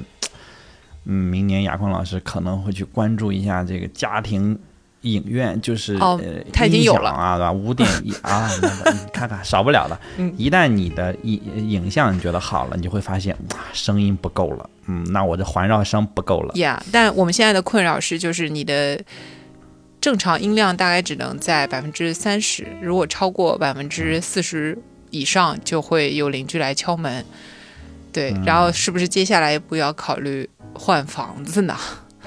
嗯，哎呦，你看看，因为一个电视机导致这个影响了房地产市场啊！哎，但是你也你们也可以贴那个，就是录音棚里面会贴的那种，录音室里面会贴那种吸音棉啊什么的，还挺管用的。因为我之前也贴过，就是不用很多，不用整面墙都，把关键的地方一贴，其实邻居就听不到了。包括低音炮下面垫一个那个隔音的那个垫子，效果还还还还是不错的。嗯，对，这个又说到我，嗯，对，这个我之前也是花了很多的时间和钱去研究的，然后而且带不走，就让我非常的遗憾。然后再弄一套，真的是很贵很贵。好好，我们我们我们说下一个问题了哈。呃，我们都今年都去了一些地方旅行，然后今年旅行就二二三年旅行去过最喜欢的城市，这个先让瑞秋说。这个我。我今年几乎没有属于我个人的旅行，因为今年的哦不是今年，去年去年的假期我基本上不是回家就是我家人过来，就是到到北京来。然后今年比较特别的一个事情是，就是呃说错了，又是又说错了。去年去年比较特别的一个事情是，去年是呃假期的时候有一次是我外婆人生中第一次来北京。就是这是他的他的第一次来北京的旅行，因为因为我家离北京很远，然后相当于他是走了两千多公里，然后然后来北京这个事情，我觉得还是就是对我来说还是比较的重要。然后呃，当然这个旅行本身就是也也没有说我，因为很多地方我已经去过了嘛，但是我觉得跟家人去还是还是不一样的这个感受。然后因为这一次旅行对他来说很重要，所以我觉得这个。这个应该是对我来说比较重要的一次旅行，对，嗯，同样的地方和重要的人一起就不一样了。没想到你会讲出一个温情的故事，嗯，这个超出我的预期。嗯，然后，然后那个妮子，你说说。嗯，我应至今还在回味的，就是二零二三年年初，等于是三年。的时间没有回到过日本嘛，然后去的北海道的这个旅行，然后是阿寒那边的那个古丹温泉，就是可以呃看到西伯利亚天鹅每天早上会过来的那个，就是你泡在野温泉里面，然后就冒着蒸汽，然后看到天鹅湖真实的场景。嗯，就很多天鹅会过来，他们在这边会有一个定点的喂食，所以他们知道在这里能吃到东西。你就看到这些天鹅家庭从山那边的湖那边的各个不同的地方，然后前前后后的，呃，都降落到这一片水域，然后互相打打招呼。嗯，一开始就是还没有喂食之前，就是非常优雅在那个湖面上，然后。啊，飞飞到降落，整个过程都是非常赏心悦目啊！直到开始吃东西以后，嗯，就发现啊，他们也是禽类，这 但是整个这个体验是让我觉得非常的难以复制，就是非常难以忘怀那个场景，嗯，就是我最喜欢今年最喜欢的旅行瞬间。嗯，OK，嗯，Jamie，Jamie 老师说说。我我今年最喜欢的应该是香港吧，就是对不起，日本今年止步于羽田机场。嗯，就是因为我之前在香港住了半年，就是我这次去，我感觉它跟之前确实不太一样了，但是依然觉得很好。可能是因为没有参考太多社交媒体的打卡推荐吧。然后我喜欢的店都还在，还去就是郊野公园徒步了一下。然后有一个很特别的事情是，嗯。我以前住在红磡，然后就是现在黄埔站出口旁边的那栋楼，然后我又去附近转了转，我觉得那个地方就是很有生活生生活气息，因为它本身就是一个就是一个真正的生活社区嘛，就不像你一定要用金钱去交换的一些旅游景点。就我在那里住的时候，呃，我同校有一个台湾的女生朋友，她也住在附近。就也是交换生，但她读人类学，然后我们几乎每个每周都会见面。就我没有答应过任何其他同学的，就是徒步或者什么邀约，就是但唯一一次是我跟她去美窝去徒步，然后我们俩都都是嗯，二零一三年就十年之前毕业的，然后然后。然后就毕业之后，我们俩大概一两年才联系一次，就也没有什么特别的事情，就是很简单的聊聊近况。后来有一年他回香港的时候，在我住的楼下拍了张照片，问我还记不记得。然后这次从香港回墨西哥之后，然后我就给他发消息说，我大概一个月之前去香港，然后想到你了。然后他就回我说，他两周之前也去了，然后也在我们附近。住的地方就是之前原来有一家意大利的餐厅，就也吃了饭，然后他就给我给我那张照片，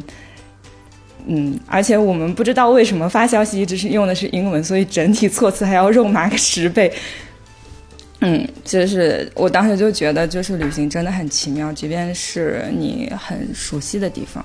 就是它能创造很多很多这种。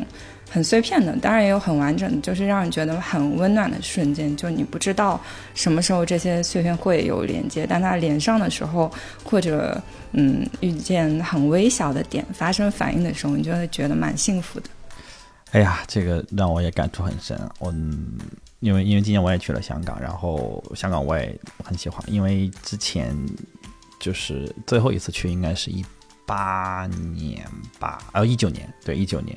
然后是一九年的上半年，就是很多事情还没有发生的时候，我去过。然后，呃，在此之前我去过很多次香港，然后中间这有四五年没有去。然后这次再去也感受，呃，很微妙，就是感觉嗯很平静，然后很平淡。因为我一直很喜欢香港，就很多人不喜欢香港，觉得香港这那的，但是我一直还蛮喜欢香港的，就是很我觉得是很有人情味的一个一个城市。然后我也非常喜欢这种拥挤的，就极度拥挤的这种都市，其实跟东京也也也也有。类似那种感觉，就是包括纽约什么这种极度拥挤的大都市，总能给我一种特别的内心的平静。就是我跟他们又有关系，跟他们又有没有关系？然后而而这种吵闹之间，会让我就是更多的反而不去往外看，反而是更往内看，就是让我觉得就很舒服啊。这个我非常有同感。嗯，我经常就坐在东京地铁上，然后会觉得这个城市这么大，有这么多人，我自己好渺小。我一点都不重要，然后觉得好爽。对，我我干什么也没有人 care。对，我觉得那个局外人的视角是很很有趣的，就是让人还蛮蛮抽离、蛮舒服的。是的，是的。就前段时间，就是前前段时间在在我在巴黎待了一天，然后很意外的去巴黎，因为本来是要去另外一个城市去转机，结果那个嗯呃慕尼黑吧，然后结果慕尼黑暴雪，然后暴雪之后我航班被取消了，然后我临时就只能从。另外一个城市坐火车去巴黎，然后坐飞机，然后中间有一天让我在巴黎停，然后我没有去过巴黎，然后但但是我对这个城市期待很高，所以就是一度想着说我要好好的准备一下再去巴黎，结果就很意外去了，然后还想说坏了，就是不该以这种状态去巴黎的，结果到了巴黎就是只是在地地铁里面转，然后就是走来走去，然后在城市外面待了一会儿。就自己有一个印象在脑里面出现，就是好乱，好喜欢。就这个城市非常的混乱，乱的，就是说我预期那么之高，它依然就是因为我知道它很乱，但它依然乱的让我觉得特别的浪漫。就是，呃，你走在那个路上，然后你明明可以往前，就是那个那个地铁站，但他偏偏给你向旁边指，然后你要穿拉着行李箱穿过一片工地，然后还有一些人穿的很体面，然后他们在翻那个铁栏杆，甚至有一个人把自己的风衣都刮坏了。那我们到了那个地方，发现，哎，刚才过马路就是这儿，为什么我们要绕了那么一大圈？但是那个指示牌就是这么指示的。然后到了那儿，我明明应该很沮丧，因为我拖的箱子很沉。或者很很很愤怒，但没完全没有，我觉得非常的皮色 我觉得真是好乱。然后在地铁站里面走走走的，突然就是大家都正在往前走，突然前面一个大铁门就拦住了，然后没有任何的由头的那个路就是不通了。然后每一个巴黎人就是转身就继续做自己该做的事情，就继续转身就换一条路走，没有任何人停下来去找啊，或者说看有没有什么标识，确实没有，我找了，没有任何的标识告诉你这儿为什么关了，你应该走的没有。但大家就是很淡定的就走开，没有任何人就是说焦虑或者难，就是就是生气没有，觉得特别喜欢这个地方。对，然后那我说说我最喜欢的城市啊，我我我年度最喜欢的地方还是还是要给东京，呃，因为今年在。呃，上半年没去成，然后到了十月份才第一次去到东京，呃，然后十月份十月底十月呃到十一月初在东京待了两周，然后十二月底到一月初又在东京待了两周，呃，然后我是一直住在赤坂嘛，之前听过节目也都知道，我我去东京基本上只住赤坂，然后我在赤坂相当住了一个月的时间，然后又是连连续去了两次，在两个月的时间连续去了两次，呃。真的感觉很微妙，就是有点像 Jamie 刚才说去跟香港这种感觉，因为我去东京太多次了，然后又住在赤坂，但是这次刚开始的时候，我就是我也没有任何的攻略，因为东京对我来讲很多地方我很熟。那我首先肯定是要去拜访我之前呃心里面那些宝藏的地方嘛，我都不用去拉 list，就是我每天知道我在哪吃早饭，知道哪吃午饭，然后要去哪哪个公园躺一躺。我，但是我第一下就是我找了好多的店都搬家了，就是虽然有些可能就是搬到了这个隔壁那条街，或者搬到了就是我一百五十米之外的斜对面，但都搬家了，都不是原来的地方了。这个让我刚开始稍微有点失落，虽然他们也没有说关门或者什么的，但是这种搬家让我刚开始心里还是咯噔了一下。呃，但第二次去的时候，就在十二月底，这次再去东京的时候就没有这种感觉了，我依然觉得它很熟悉。就它不太一样的，就是我感觉街上日本人的占比变高了，也可能是因为我在日本人的节日去哈，就是反正两次都是，呃，一个上一次是大周末赶上一个大周末，就是好多人说，呃，全日本的人都奔东京来了，然后再加上 Coldplay，那就真的是，呃，整个一个人声鼎沸，然后。这一次又是就是圣诞新年，很多也可能是这个外地的日本人会到东京来过节，whatever，反正就是两次都感觉日本的含量很高，然后也去到了一些钻到了一些这种完全没有去过的，我就是随便去钻进去的小店里面，然后完全没有英文服务，然后他直接用日语跟我讲话，然后问我用日语服务你 O 不 OK，然后我们菜单有没有。我就还好，因为我毕竟在这个这个多邻国上也打卡了四百多天了，虽然也完全没有成体系的学成过任何什么，但是，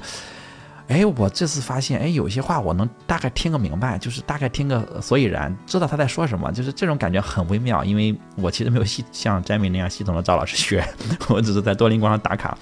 但有些词儿我能听明白，就是原来是听不懂的，包括那个翻手机，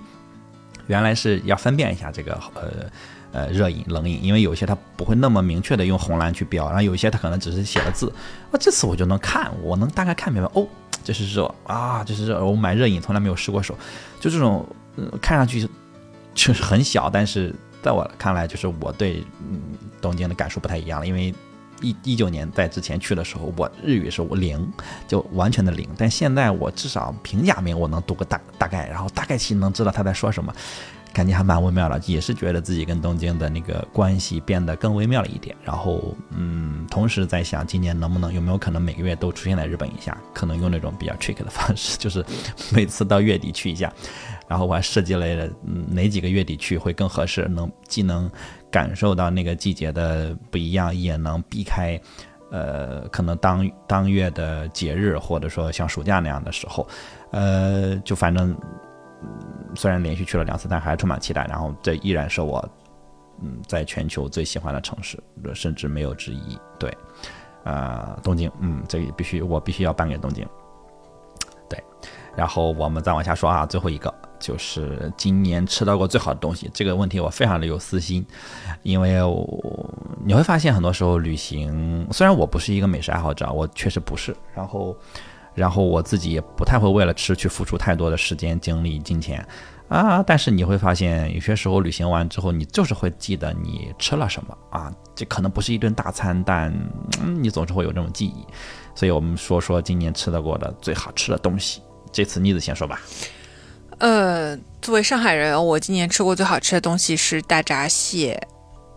就是有，嗯，今年其实很不容易，正好在这个时间段可以回上海，然后是在非常好的季节吃到了很好品质的大闸蟹，但这个属于乡愁，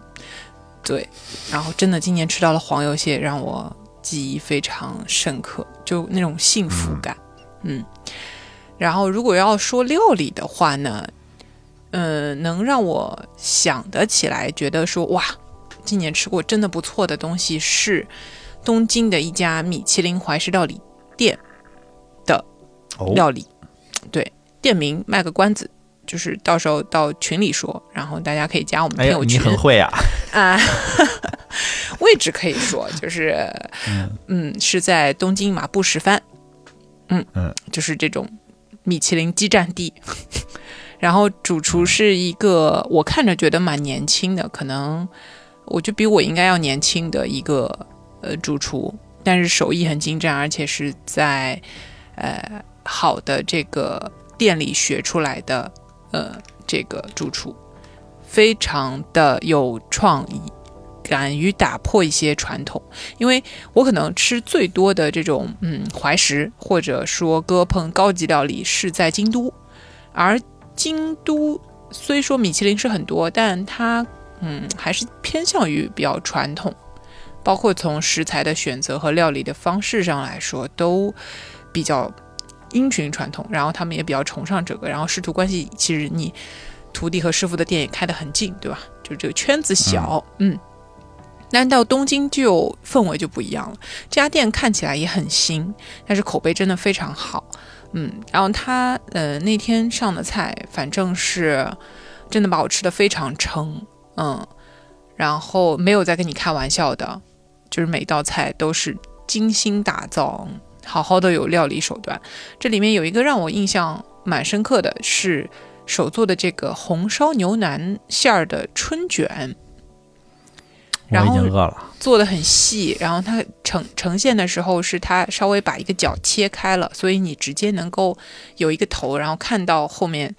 嗯，斜切的这个线露在外面，这个馅料露在外面的这样的一个春卷，然后炸上来的时候还很热，所以外面那个油炸，但是温度高的时候理论上它应该没有那么脆，但它还是很脆，而且没有什么油，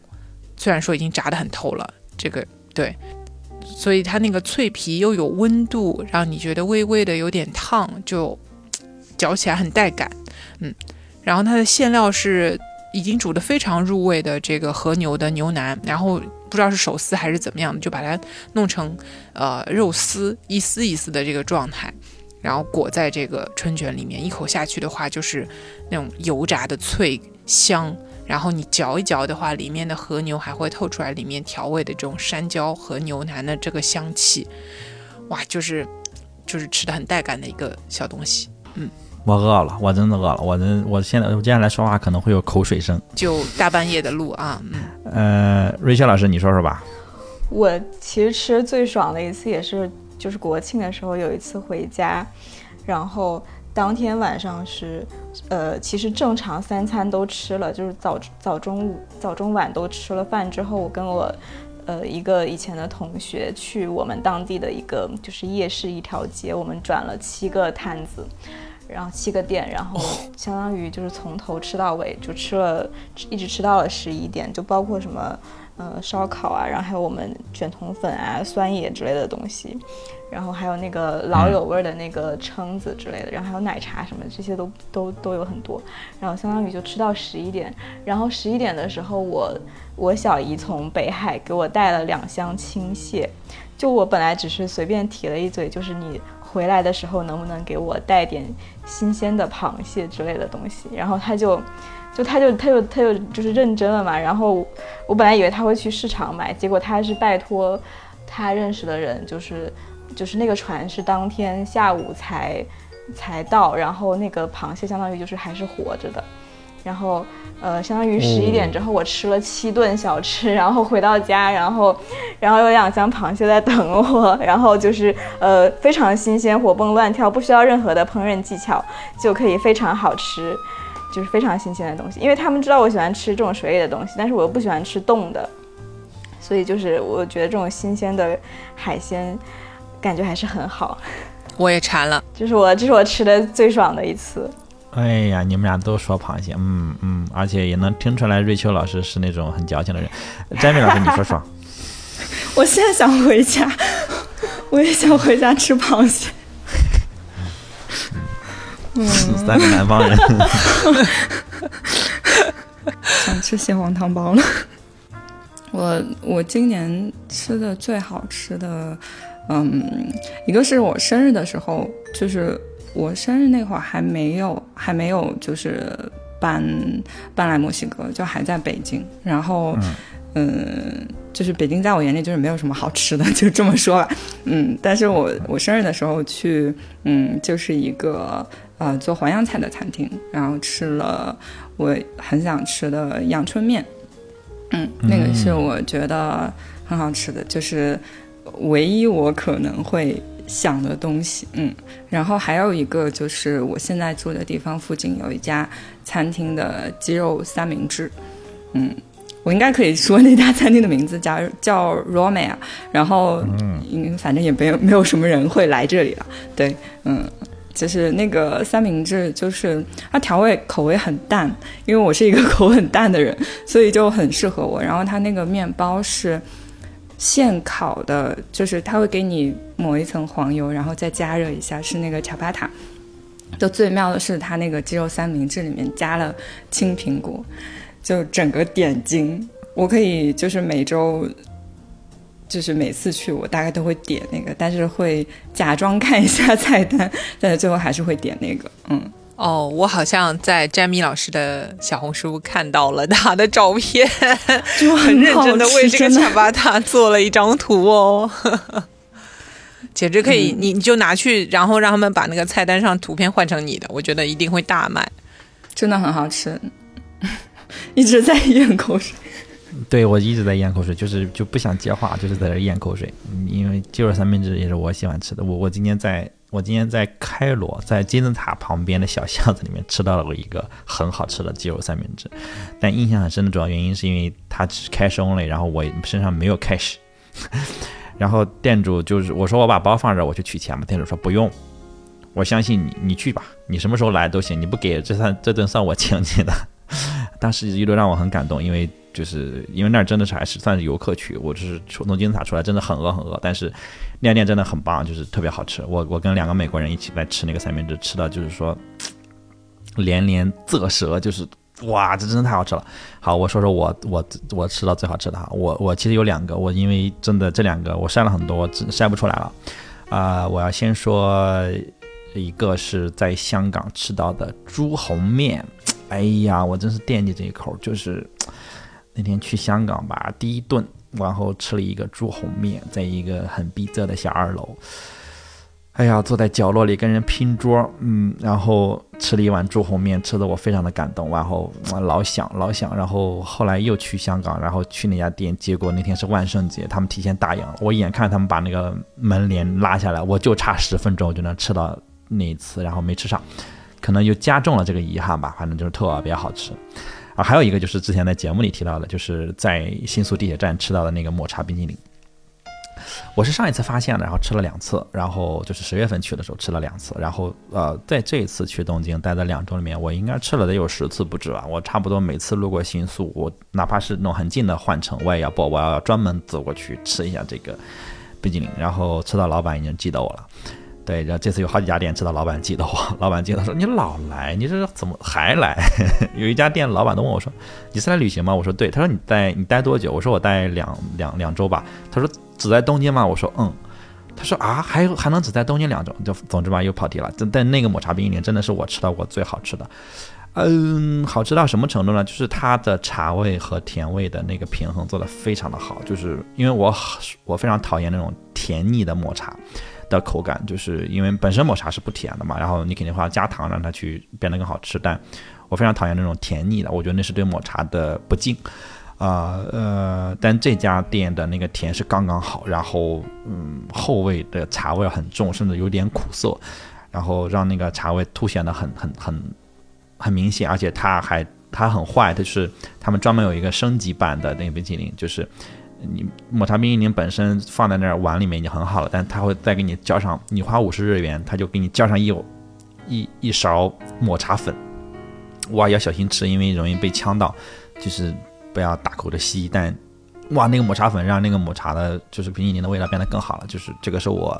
吃过全世界最好吃的抹，因为我是一个抹茶爱好者，就是我吃过很多很多家的抹茶冰淇淋，贵的便宜都吃过，但这家只要三百五十日元。升级版啊，普通版只要三百日元，嗯，不可能的，十五块钱你吃不到这么好吃的冰淇淋，绝绝不可能。所以这是我吃过最好吃的抹茶冰淇淋。这个店也会在群里我再发，之前发过了，我这次认真的在群里再发一遍，包括怎么去这个地方，因为你知道了，新宿地铁站它在地下，所以有时候 Google Map 就不好使了，因为它地下那个位置啊，定位都不太准。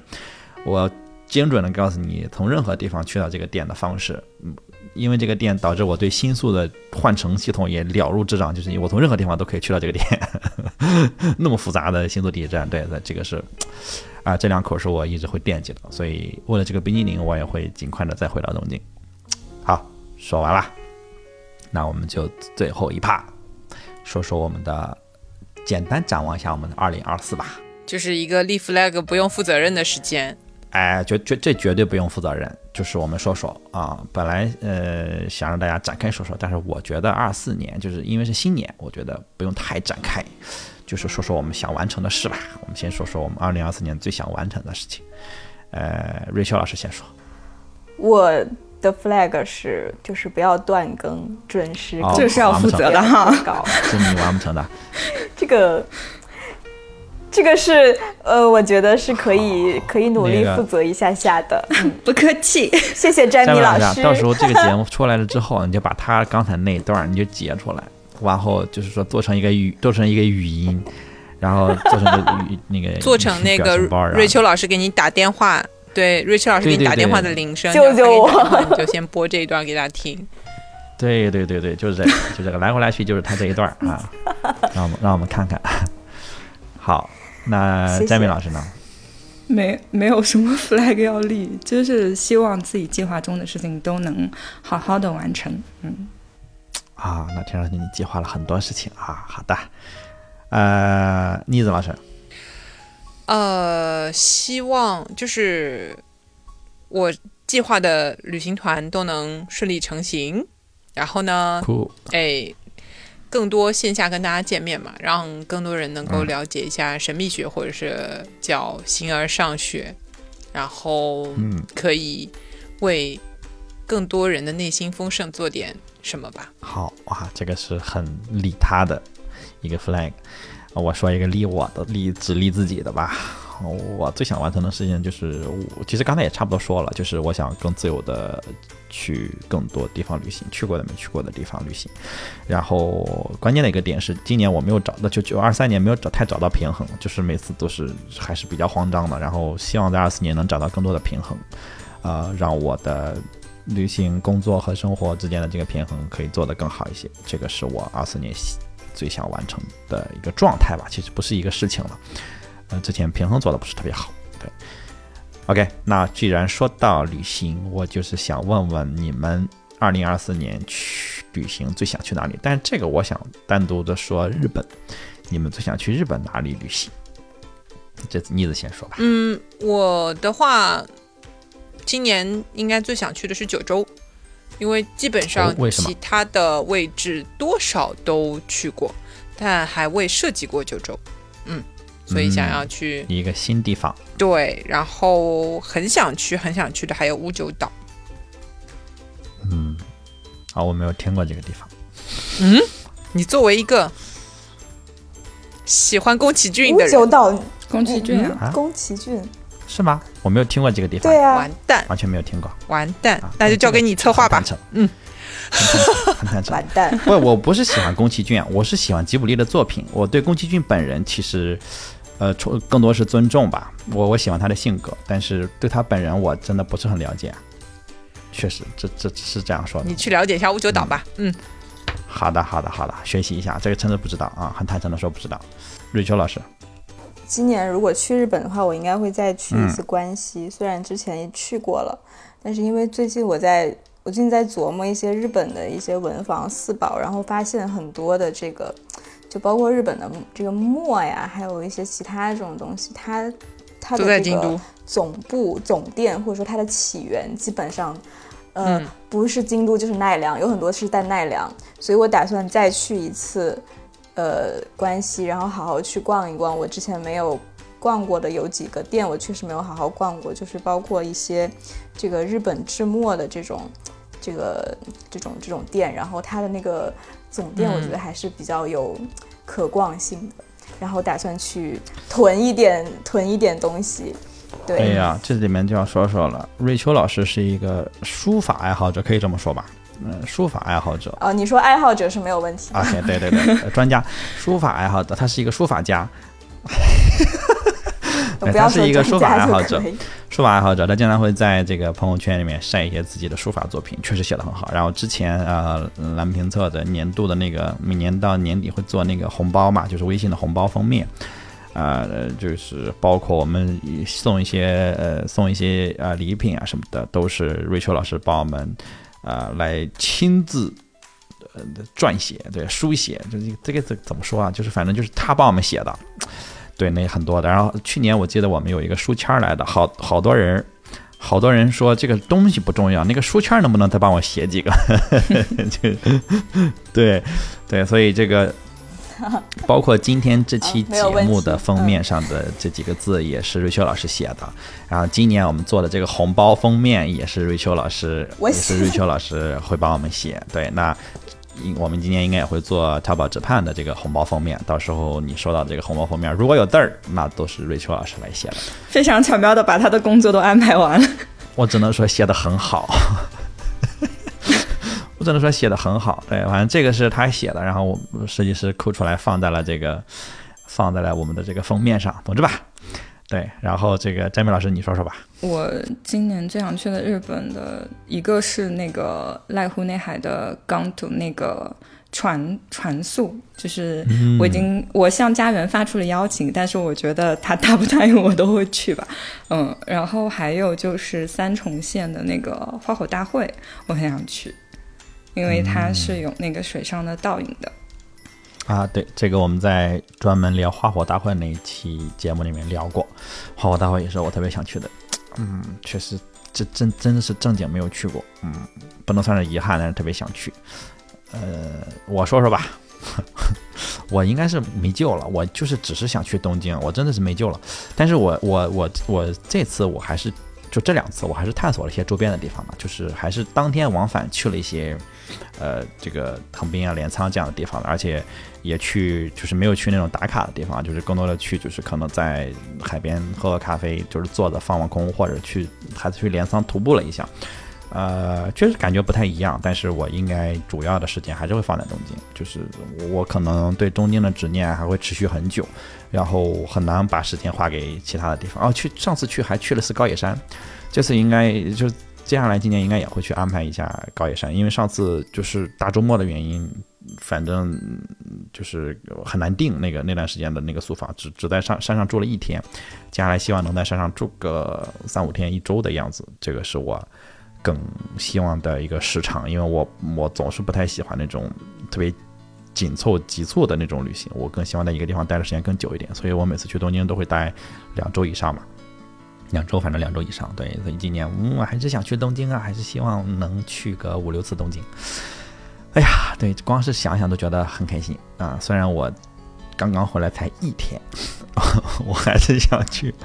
OK，那我们接下来说说我们 TOJ 二零二四年会做些什么吧，这个涉及到我们一起要做的事情了。嗯，妮子，你先说说，你刚才其实已经剧透了一些些了。呃，是的，旅行团呀，同学们，就是线下活动小担当，就是会搞一点事情吧，跟大家多见见面，然后让大家互相之间多见见面，对不对？这么有趣的灵魂们，值得互相认识一下。嗯，是的，每次我们线下活动，其实都会有一些这个来线下参加活动的人，因为我们这个线下的这些见面的机会变成了朋友，这个其实让我还蛮感动的，就是因为这个其实你很难做这种预期，但是，嗯，其实就是。嗯，不是你刚才说的，不是一家人不进一家门，就是大家因为某一些这个呃喜好集结在一起，其实往往会有一些别的呃呃缘分，然后你可能几句话投机，你们可能会成为呃很长远的一个朋友。这个其实我就很难预期，但是每次都会发生，这个让我觉得还蛮好的。然后我们也想，因为日本也。现在可以说是完全这个去起来没有没有阻力了，啊，机票也特别便宜了，对吧？然后签证也非常好办了，呃，五年的难办一点，那单次三年的还是非常非常好办的吧？就先办着先去嘛，反正就是这个很简单。那我们也希望去带大家去真正的跟大家一起去一些地方旅行，然后去一些奇怪的地方、荒谬的地方、有趣的地方，或者我们就是很想去的地方。那。啊，跟大家一起去玩，然后也可能会有这个 free rock 啊、花火大会啊这种，啊有主题的，也可能就是完全没有主题的，可能是基于一个目的地啊或者一些别的设计的，啊跟大家一起去玩一玩，然后跟 TOG 的主播们一起去日本旅行，我觉得可能也会蛮有趣的。嗯，对，然后反正上次 free rock 虽然是一个固定的场地啊，我们其实没有带大家走一个所谓的线路，但呃也确实是蛮有趣的一个体验。然后今年如果再做，可能也会不太一样一点。是的。对吧？另外，我们也会继续去把我们这个 TOJ 的小卖部，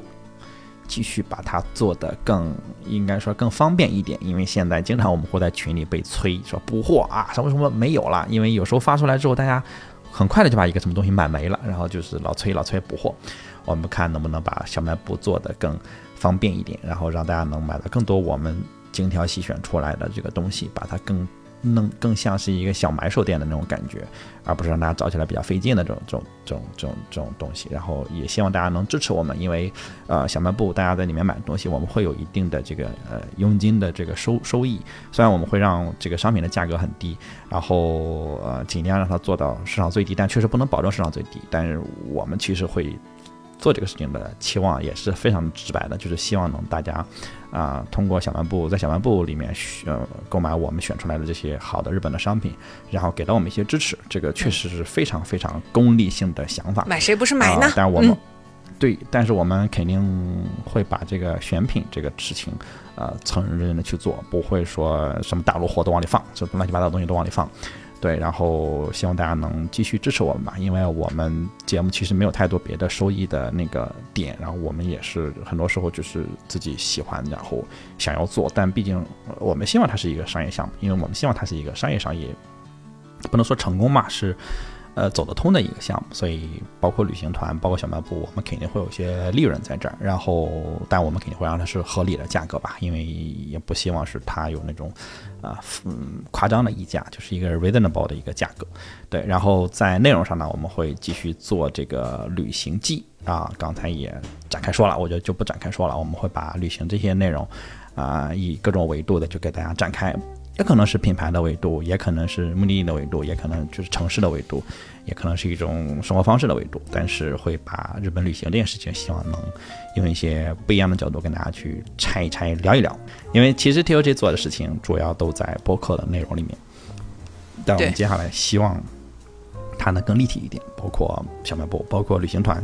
它就是用不同的方式跟大家去建立一个连接，然后包括可能我们也会有一些其他的内容形式，也未可知，对吧？比如我们尝试的那个，呃，像小红书上用图文这样的形式去另一个角度呈现我们的内容，因为对对对对对，对我反思小红书啊，嗯，就是在做这个整个汇总的时候，呃，我反思说，那我为什么？就是要做 TOJ 的播客，嗯，就是这个事情是我自己想要表达什么吗？还是，嗯，就是对我来说的益处是什么？当然，去呃，要为了讲这个内容，就是输出倒逼输入啊，要学很多东西去了解，或者说更更细致的去了解原本就感兴趣的这个事情，这是一方面对自己的。另外，我是觉得播客它作为一个内容，嗯，承载，还是为了最终要落到人，找到跟我们产生的内容，或者说我们的价值观视角能产生共鸣的人们，就是我们的听友和主播，其实都是一样的，就是大家肯定在。这件事情上能找到很多的共鸣，才会走到一起。所以，像切德说的，用各种各样的角度，其实无非还是我们希望聚拢，就是这么不容易的一些人吧，在这个意见很多的世界里面，能够保持自己独立思考，然后有自己价值追求的，然后相似的人。说的真好，哎呀，这是个其实我们节目能运行下去。也主要是因为我们一直在受到我们听友的反馈，然后很多人去跟我们一起，呃，听，给我们很多的这个评论，给我们很多的这个支持，这个确实是，呃，我们也需要这些，确实是需要，因为你做内容，你做表达，你总是希望能，啊，聚拢去一群跟你有相似。呃，价值观或者相似想法的人嘛，对，这个是我们做内容的人都会希望的。然后，所以说大家的反馈对我们来讲很重要，哪怕就是大家可能简单的说两句什么的，啊，对我们来讲也都是我们会认真的看，然后认真的去去去去去咂摸去想。呃，最后我觉得跟大家留一个小的互动吧，因为我们是一个忘年会的节目嘛，那想听听你在二零二三年遇到过的最棒的一件事情是什么，或者说最感恩的一件事情是什么吧。然后以及你在二零二四年想做出什么改变？希望你在留言区跟我们来互动聊一下，然后包括在群里面也可以跟我们聊一下。然后那我们就二零二三年打板推出，希望大家二零二四年都能天天开心。那今天的节目就到这边，谢谢。就是今天节目录超长。谢谢，拜拜，新年快乐，新年快乐，拜拜，新年快乐！真的没有想到会这么长。拜拜。我我一定要打小报告吐槽，就是因为在录节目之前，钱德勒说啊，我们这节目应该很快吧，大概可能四十几分钟，只要不要有一些主播在讲的时候这能信吗？超纲表现，然后就是说太多，就是现在已经对超过了一个小时吧，可能 不止。我我觉得我声音可以淡出，淡出。就像是那种新闻出字幕了以后，然后看到后面还有人在絮絮叨叨的那个样子。